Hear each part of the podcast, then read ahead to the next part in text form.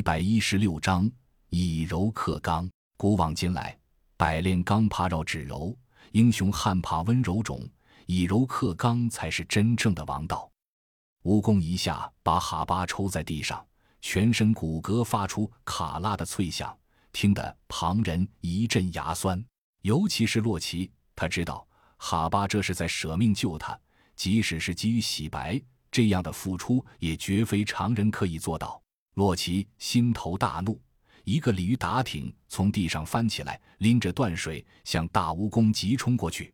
这次轮到蜈蚣处于僵直状态，这一抽拼尽全力，想要抽回身躯已然不及，被洛奇一刀横斩，重重斩在七寸上，疼得蜈蚣叽叽一声惨叫，被击退后狠狠撞在墙上。洛奇心中暗叹：这怪物仗着皮糙肉厚，硬吃了这一下。若是静止在当地不动，这一刀反而可能划破皮肉。他这一退，反而应了太极拳中“四两拨千斤”的道理，顺势把刀劲化解了。疼是一定疼的，但是却受伤不重。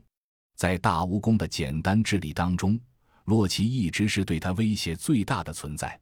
这一刀砍在身上，更是让他惧意大增，满心盘算的是如何将这可怕的对手一击必杀。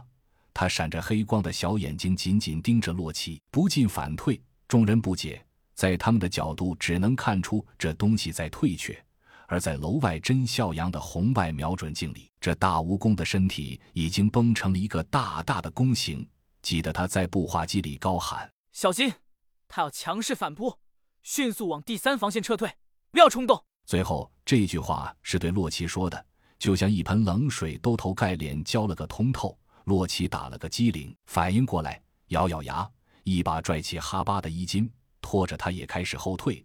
整个战场上呈现出一种诡异的现状：双方都在后退，却都无时无刻不在谋算着对方。然而，比起人类阵营的谋定后动，只有简单智力的蜈蚣就有些懵逼了。这是肿么了？刚才这几个人还喊打喊杀的，怎么这会儿都开始跑了？又是刚才那种碰碰的东西，他全速开动简单的智力思考着，后背碰到了拐角的墙壁，扯得刚才被砍中的地方下半身断掉的位置一阵剧痛，顿时心中怒火中烧。这些该死的爬虫打得我好疼，我要吃，我要吃了你们！